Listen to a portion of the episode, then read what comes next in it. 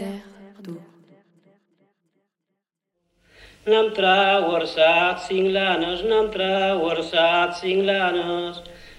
Nous écoutons un extrait d'une émission diffusée en 1966 sur le folklore landais, une pépite trouvée sur le site de l'INA.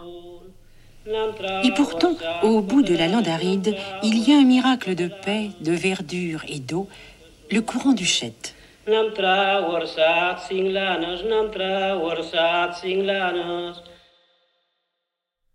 Aujourd'hui, pour ce troisième épisode, nous retrouvons Laurent Picane sur son lieu de travail à la communauté des communes des Grands Lacs. On va comprendre quels ouvrages permettent d'observer le niveau des eaux et de le réguler.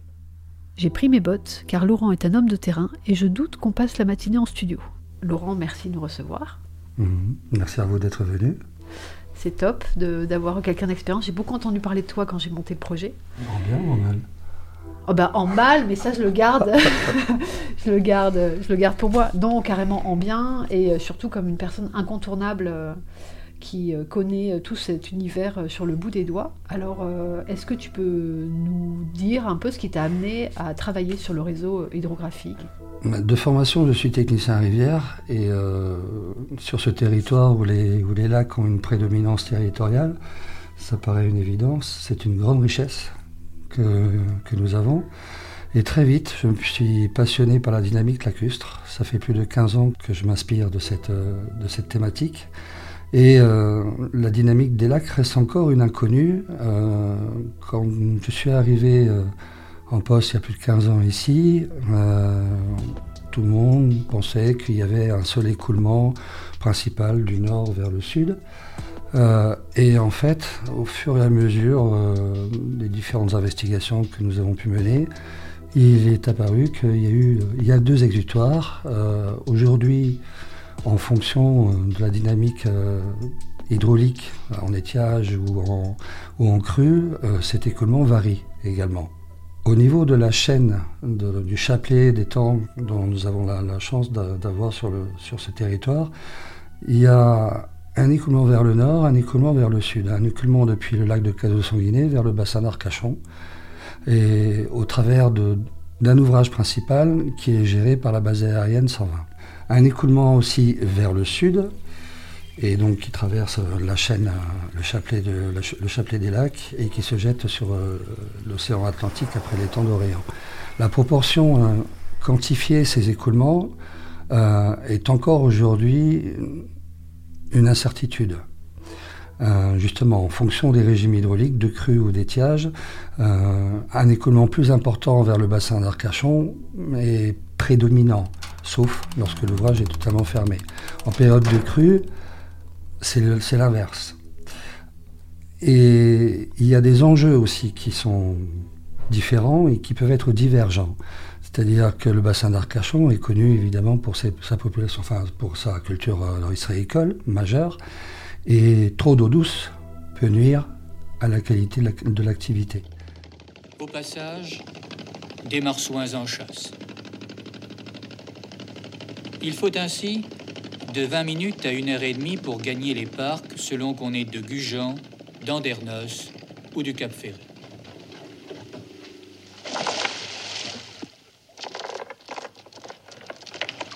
La production française d'huîtres s'élève à environ 80 000 tonnes, dont un quart provient de ces parcs d'Arcachon.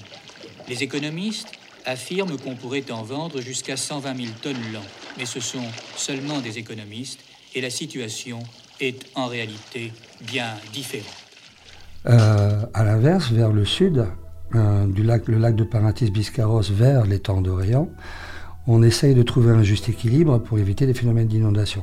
Le problème, enfin la situation à laquelle on a très vite abouti, par contre, c'est que les ouvrages, alors on a six ouvrages sur le territoire, du nord vers le sud, et euh, que ces ouvrages n'ont aucune capacité à réguler les, périodes de crue. Et de la lutte contre les inondations.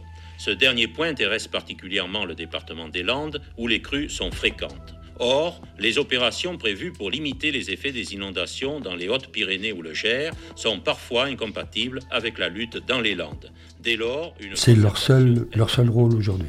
Parce qu'avant, c'était, c'était comment en fait euh, les... En période estivale, le niveau des lacs baissait trop?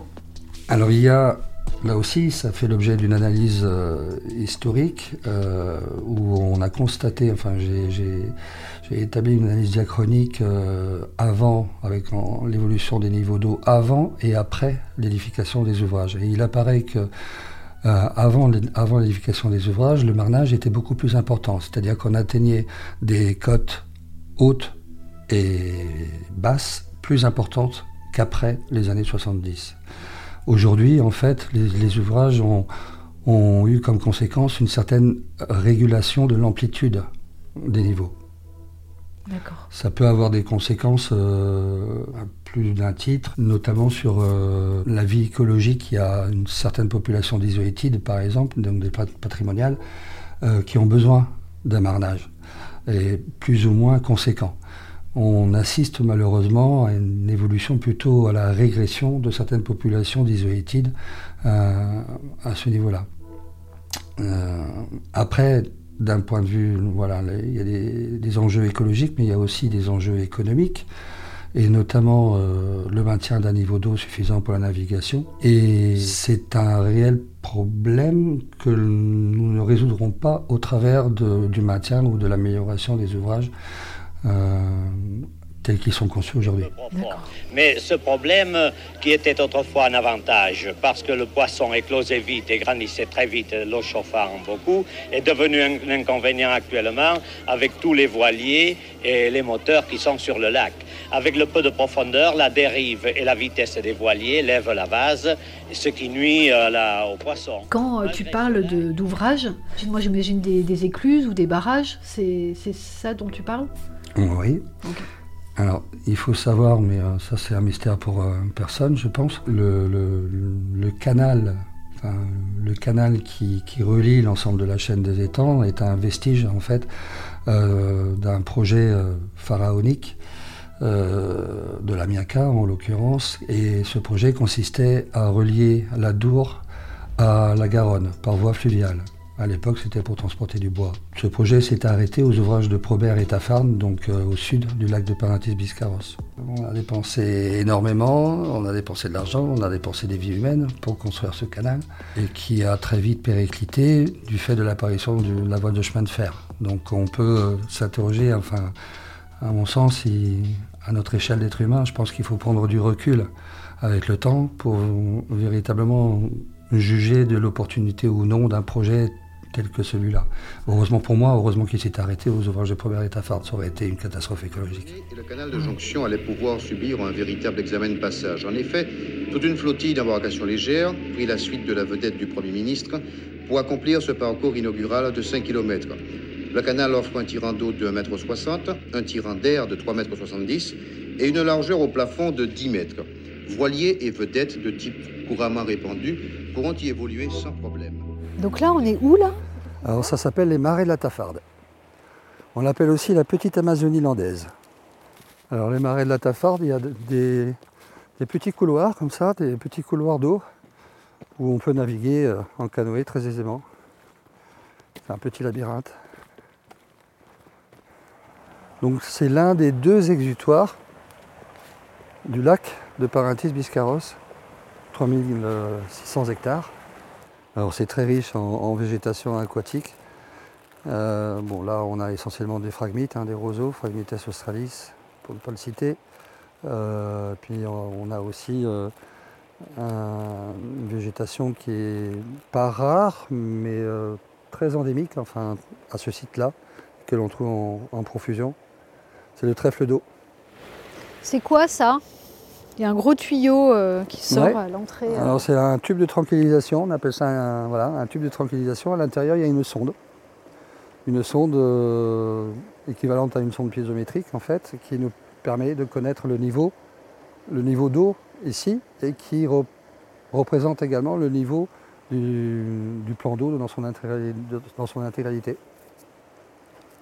Après, il y a différents dispositifs qui nous permettent de connaître euh, le positionnement du clapet. Et avec une loi de calage, une loi mathématique de, calage, on connaît le débit qui transite, euh, par exemple, à l'instant T aujourd'hui. En fait, ça, le clapet, le clapet, c'est ça, c'est ce qui est sur toute la longueur. Et tu peux le monter ou le descendre? Je peux le monter, on peut le monter et le descendre. Alors euh, voilà, il a des positions maximales. Aujourd'hui, voilà, on peut le lire sur l'échelle millimétrique, le plan d'eau de Parentis, il est aux alentours de 20-30 mgf. Le débit, on le connaît, il est de l'ordre de 2 mètres cubes, 2 mètres cubes et demi seconde. Aujourd'hui, on est en plein hiver, début février. Normalement, on devrait avoir un niveau d'eau bien plus conséquent. Et on commence à anticiper, à gérer, à gérer le niveau, gérer le, débit transitant par l'ouvrage pour garantir une ressource suffisante pour la prochaine période estivale. C'est-à-dire que là, en l'occurrence, il est hors de question, à, ce niveau-là, il est hors de question d'assurer un écoulement maximal. D'accord. C'est un ouvrage qui est motorisé? Non, dans ce boîtier? C'est manuel, hein? oui. comme une écluse en fait. Hein? Enfin, un peu. Euh, il y a une poulie quelque part, un truc? Quand on parle d'écluse, en général, ça, ça ramène à, une écluse à bateau. Pour permettre, euh, c'est le cas par exemple pour l'écluse à Biscarros. Ici, on, ce serait plus simplement un ouvrage, un ouvrage hydraulique, avec un clapet simple. Aujourd'hui, le, système de, manipulation a été simplifié parce que, euh, oui, pour euh, rendre la manipulation quand même aisée et manipulable par tout le monde, en tout cas par les gestionnaires. Voilà, ces ouvrages au départ, ils ont été conçus alors, très initialement, avant même le projet euh, pharaonique du canal Transaquita. Ici, c'était des endroits dédiés pour la pêche à l'anguille. Et ce n'était pas les barrages comme on voit aujourd'hui. C'était simplement un amoncellement de bois pour retenir et pour euh, constituer un piège à anguilles. Aujourd'hui, il y a toujours des anguilles? Oui. Beaucoup moins, mais il y en a, oui.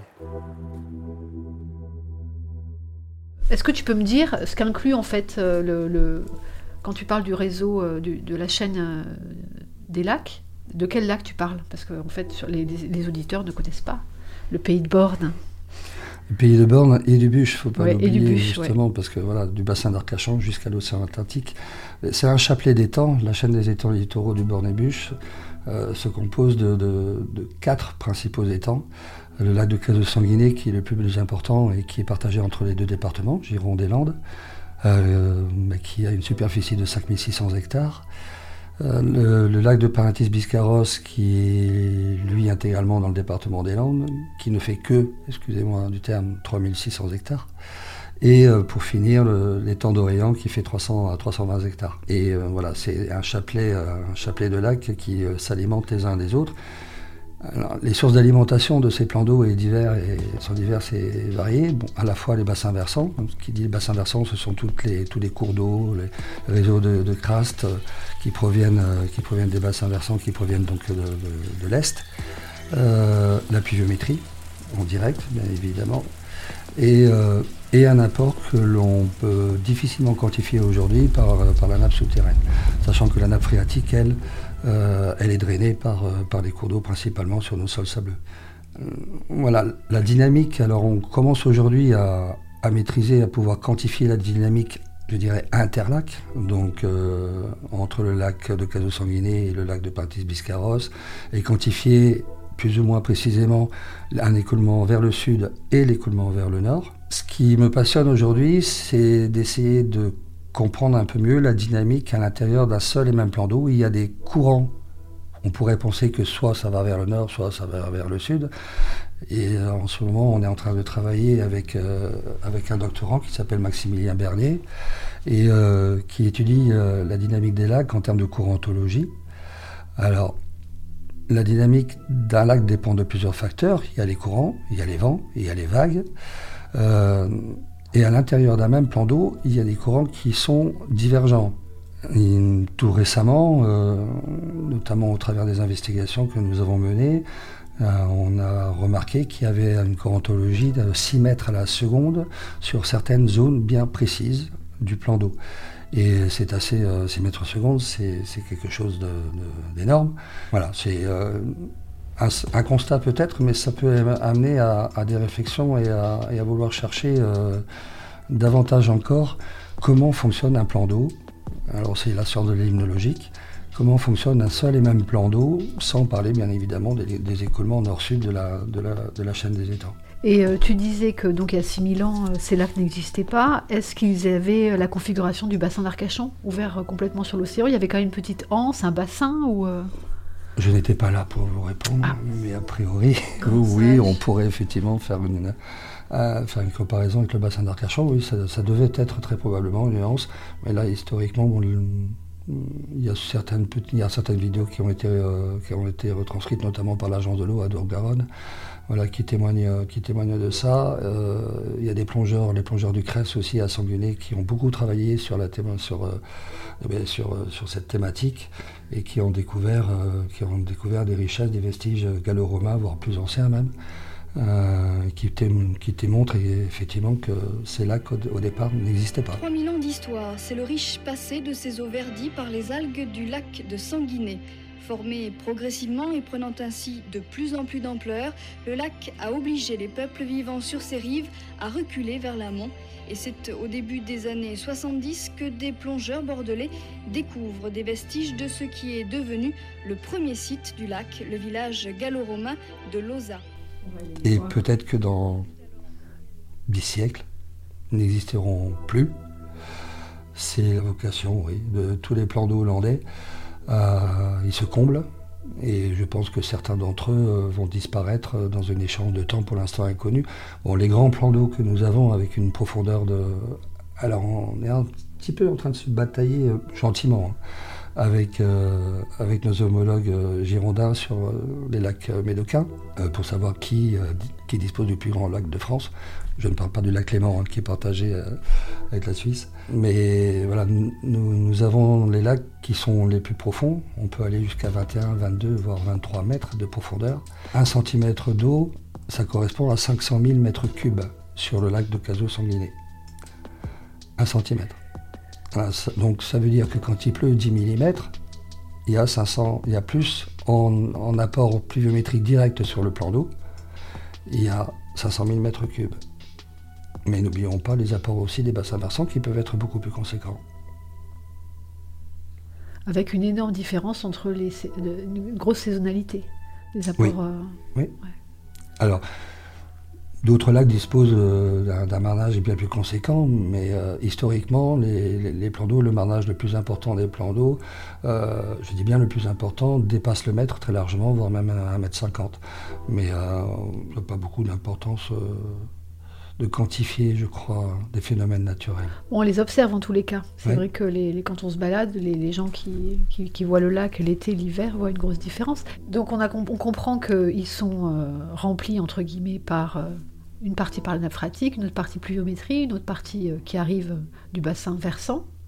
On comprend qu'ils sont tous liés, mais pour autant, euh, ils ne sont pas salés, même s'ils sont en lien avec le bassin d'Arcachon, parce que au final, c'est l'étang de Cazaux qui est le plus haut en élévation. Tout à fait. Ouais. Alors il y a un profil en long hein, qui existe, qui est connu, de la chaîne des étangs. Et euh, donc le lac de Caso Sanguinet qui est le plus haut, qui est en, moyenne à 21, 21 mètres NGF donc par rapport au nivellement de l'océan. Donc qui son exutoire, c'est le bassin d'Arcachon. Donc il y a 21 mètres. Alors c'est qu'on appelle le canal des Landes.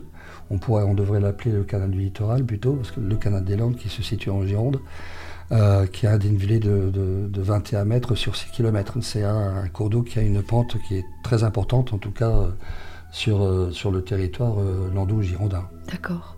Est-ce que tu avais entendu parler de ce monsieur qui, au début du, du 19e, avait traversé la chaîne en canoë avec sa femme? Et en fait, il est parti d'Ourtin il a traversé, ben, il a, il a traversé Ourtin d'est en ouest, et puis il est descendu, hop, il a, il a rejoint le bassin d'Arcachon, il a traversé le bassin d'Arcachon et il est allé jusqu'à Mimizan.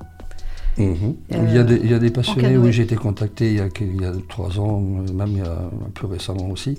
Il y a des passionnés de canoë qui, qui, qui font de manière assez régulière effectivement cette traversée depuis la Garonne jusqu'à l'océan Atlantique. Alors effectivement, au travers depuis, depuis la Garonne jusqu'au bassin d'Arcachon, la traversée est, possible. En revanche, entre le bassin d'Arcachon et le lac de Cazaux-Sanguinet et sur, sur Cazaux en particulier, la navigation n'est pas possible. une bonne partie du territoire est occupée par le ministère de la Défense. Et à ce niveau-là, la traversée n'est pas possible. Mais par contre, le voyage est, le voyage est riche euh, entre, euh, entre et euh, jusqu'à l'océan Atlantique en passant par le chapelet de ces plans d'eau. J'espère bien le faire. Le bassin d'Arcachon, on pourrait dire que limite il ressemble à un, lac à, l'ancienne, quoi. À peu près la même configuration que nos lacs il y a 5000 ou 6000 ans. Est-ce qu'il y a des, très, des lacs très anciens qu'on peut observer qui sont en train de se refermer, comme tu le disais? Est-ce que le lac d'Orient, il était plus grand avant et maintenant il, se referme parce que c'est plus petit ou, pas vraiment? Oui, ils sont tous les lacs, mais euh, les lacs les, plus sensibles à comblement sédimentaire sont effectivement les, étangs de petite, enfin, de petite dimension, même si 320 hectares, ça peut paraître énorme. Euh, effectivement, est, sujet, à, sujet à comblement. Un des objectifs, d'ailleurs, euh, d'une collectivité euh, territoriale est la lutte contre le comblement des, plans d'eau par le biais de la mise en place de bassins des sableurs sur les tributaires qui alimentent ces plans d'eau. Bon, ça ne fait que limiter, euh, limiter le comblement sédimentaire, ça, les lacs naturellement sont voués à disparaître. Mais c'est une situation plus, euh, plus spécifique de, des étangs sud-landais. Euh, il y a effectivement des étangs qui ont vu leur superficie divisée par 5, voire plus. Mais en, un siècle, enfin, dans... En même pas un siècle. Même pas un siècle. Même pas un siècle. Avec l'arrêt de l'activité euh, lié justement. Euh, non, essentiellement par le comblement sédimentaire. Voilà, on vit dans une région euh, avec un sol, avec un substrat sableux, et le charriage des sédiments sableux depuis le bassin versant participe, à, participe au comblement des plans d'eau. D'accord tu disais qu'il y avait des bassins. Enfin, tu, disais tout à l'heure qu'on pouvait désensabler, qu'on essayait de désensabler par une structure. Je ne connaissais pas du tout ce. On, limite, on limite. On essaye de limiter euh, les apports de sable sur les plans d'eau en créant des bassins des sableurs qui sont au niveau des, qui se situent au niveau des tributaires, donc euh, des plans d'eau. Et bon, le plus proche possible des, plans d'eau, mais ça ne fait que limiter. si je, je, peux citer un exemple, par exemple, un des bassins les plus importants du territoire bon, se situe euh, sur le bassin versant de l'étang d'Orient. Alors il y en a trois. Il y a trois bassins des sableurs euh, qui se situent quasiment à, l'embouchure, à l'embouchure de, l'étang et qui font l'objet d'un curage à une périodicité variable en fonction des périodes de crue, justement. Mais c'est en moyenne une fois tous les deux ans. Le département des Landes euh, participe, donc fait un programme d'entretien, de curage de ces sableurs à peu près tous les deux, voire tous les trois ans. D'accord. Et qu'est-ce qu'on fait de ce sable du coup? Pour l'instant, on le stocke. Après, euh, il y a énormément, il y a effectivement euh, des perspectives de valorisation des sédiments qui peuvent être intéressantes. Euh, le sédiment, le sable peut être considéré comme une richesse, une ressource naturelle à part entière. En voie de disparition. Sur certains territoires, il n'existe pas. Bon, alors cette histoire de bac en sableur, des sableurs, pour moi, c'est pas très clair. Laurent, tu nous montres ça sur le terrain Voilà un bassin des sableurs. D'accord. Alors là, euh, c'est une rivière euh, C'est une rivière. C'est la plus grande rivière du bassin versant du lac de Parentis-Biscarros. Il s'appelle le Nasseis. Euh, et on le voit très bien ici, donc le bassin des sableurs, on voit la, on voit la, langue de sable ah qui arrive et qui se développe de plus en plus. On revient dans dans un mois, ça aura avancé de 2 mètres. D'accord. Et ça, c'est en fait le niveau de, c'est la enfin c'est plus clair parce que c'est la hauteur du niveau de sable, de, sédiments qui, qui, arrive. Oui, tout à fait. Donc là, il y a peut-être 30 euh, cm et derrière, on a 1 mètre 20, 1 mètre 50. Exactement. Et une fois que le banc de sable arrivera quasiment à, l'exutoire du, du, bac des sableurs, à ce moment-là, une entreprise arrive et assure, assure son entretien au travers d'un curage. Et là, on voit les, les résultats du curage de octobre dernier. Ça, c'est un curage Oui. D'accord. Et il se remplit là en, deux ans, tu disais? Ça peut être même plus rapide encore. Ok. Là, il y a l'équivalent de. Il y a plus de 5000 mètres cubes. D'accord, on va voir ça près. Et ça a été créé quand ça? Alors on a toute la chronologie là. 2011. Donc de 2011. Et sur euh, le bassin versant de l'étang d'Orient, c'est encore la création des dessabeurs est encore plus ancienne. Mais on voit bien le principe. hein. Ça, s'accumule, ça s'accumule, ça descend, et puis à partir, euh, quand ça arrive à, à ce niveau-là, à peu près, on commence, on envoie les, on envoie les tractopelles. 140 mètres sur 35 mètres, capacité de stockage 2800 mètres cubes. 2800 mètres cubes, ouais. Ok. Ouais, je disais 5000 tout à l'heure, je me suis trompé. J'ai 3000, euh, 3000 mètres cubes maximum. C'est pas le plus grand dessabeur que, que l'on a sur le territoire hein, des- de la chaîne des plans d'eau. D'accord. Donc après le sable, le- enfin le sable, les sédiments, euh, c'est du sable quoi en fait. Il n'y a, Oui. que- il y a que du sable, il y a Enfin, pas. il y a du sable et sur la queue, sur la queue du, du bassin, on va avoir beaucoup de matière organique. Toute la matière organique s'accumule en fait euh, au débouché de, D'accord. sur la queue de. Et ça, elle est récupérée aussi? Oui. Elle est stockée ailleurs? Non, c'est euh, voilà, on aura plus de matière organique euh, à la fin là-bas. Ah, ok. Euh, mais encore une fois, bon, euh, par euh, phénomène de, de ressuyage, de lessivage, les matières organiques après disparaissent. Bon, Et voilà, une ressource naturelle, carrément. le sable. Le niveau de l'eau ici, il, il- il monte et il descend également On a une échelle linémétrique qui est là-bas. Ah oui. On peut- bon, ça peut largement déborder, euh, déborder la première marche, très largement. Voilà, le débit, euh, ici on est sur, euh, très exactement sur ce, sur ce pont. On est à une station de suivi par, euh, par l'Adréal, c'est une station euh, hydro- hydrologique qui est suivie par l'Adréal et euh, qui est également suivie dans le cadre du dispositif du CIRID, donc le système Ah. d'information relais interlac. On a pu créer une passerelle entre, entre la- l'Adréal donc, et le, le CIRID. Et on connaît donc le débit à l'instant T, donc on connaît le débit de, du cours d'eau. Alors, euh, tout ça est mesuré par des sondes, c'est ça Le niveau? Tu arrives à les suivre en live ou euh, tu, En connais, live. tu connais tes niveaux, euh, tu connais les niveaux euh, après, je sais pas, une forte pluie ou est-ce qu'il y a des... Pour effectivement pour essayer de mieux comprendre cette dynamique lacustre, enfin interlacustre, je dirais, on a mis en place la collectivité, la communauté commune des Grands Lacs a mis en place un dispositif de suivi, un dispositif de télégestion sur l'ensemble du territoire et, euh, qui a été euh, qui s'est développé, qui a été déployé depuis peu, depuis euh, 2020, avec, euh, avec euh, nos partenaires, qui sont donc le syndicat intercommunal du bassin d'Arcachon et la base aérienne de Cazaux et, et la communauté commune de Mimizan. C'est un dispositif qui nous permet, au travers de sondes, de différentes sondes et sur des, points très sensibles, de connaître à la fois les niveaux des plans d'eau euh, au jour le jour, voire même à la minute si l'on si souhaite. Mais bon, il n'y a pas une dynamique aussi rapide, heureusement. Euh, mais également, et peut-être surtout, les débits qui transitent entre chaque plan d'eau, et donc des débits au travers des ouvrages hydrauliques. Euh, voilà, là aussi, c'est un dispositif qui nous a permis, de, comprendre les limites de régulation des ouvrages, euh, notamment en termes de débit. Euh, L'ouvrage principal sur le territoire, enfin en tout cas entre Cazaux et, et Parentis-en-Borne, les deux ouvrages cumulés du lac de Parentis-Biscarrosse, par exemple, c'est un débit maximum de 20 à 22 mètres cubes seconde.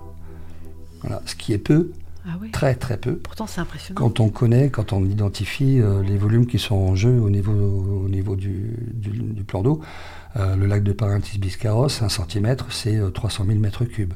Voilà. Après, je ne pense pas qu'il y ait besoin d'être ingénieur pour euh, identifier euh, les possibilités euh, de régulation euh, qui n'existent pas sur notre, euh, sur notre territoire.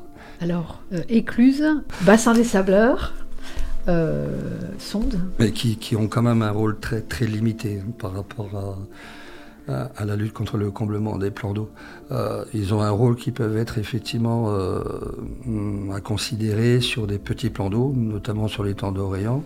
Euh, je pense qu'ils ont un rôle effectivement tout à fait fondé, mais sur des grands plans d'eau qui font entre 3000 et 6000 hectares, Ouais. je crois qu'il y a un comblement naturel de toute manière. Donc Laurent, toi qui connais le terrain, qui est un expert, euh, selon toi, qu'est-ce qu'il faudrait faire?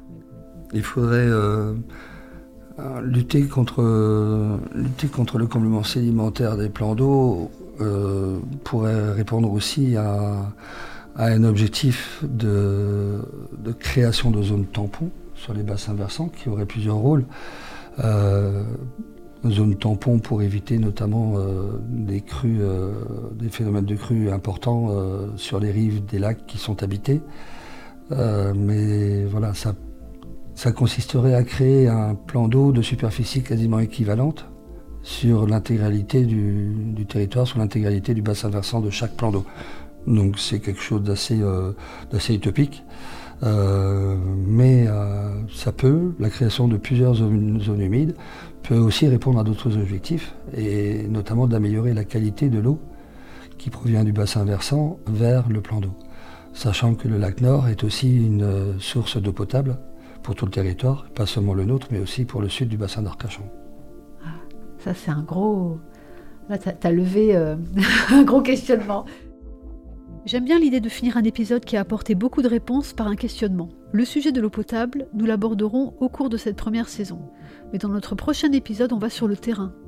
Nous retrouverons Marine Ediard de l'association Land Nature à Mésos, où elle a organisé une balade le 25 février dernier. Au menu, découverte de la faune et la flore locale, une promenade familiale très chaleureuse et enrichissante. Terre d'eau, une production Zuxo avec à la technique et musique Théo Forstendischer, au montage Hugues Malo et à la réalisation Lorraine Carpentier. Nous serions heureux de créer une communauté de personnes mobilisées pour les zones humides, alors n'hésitez pas à montrer votre soutien en vous abonnant au podcast, en le partageant ou en rejoignant nos profils sur les réseaux sociaux. Vous pouvez également nous identifier, hashtag Terre d'eau, ou vous abonner à la newsletter de notre podcast. Nous remercions l'ensemble de nos partenaires, dont l'Agence de l'eau Adour-Garonne, le pays Land Nature Côte d'Argent, l'Union Européenne, pour leur soutien financier.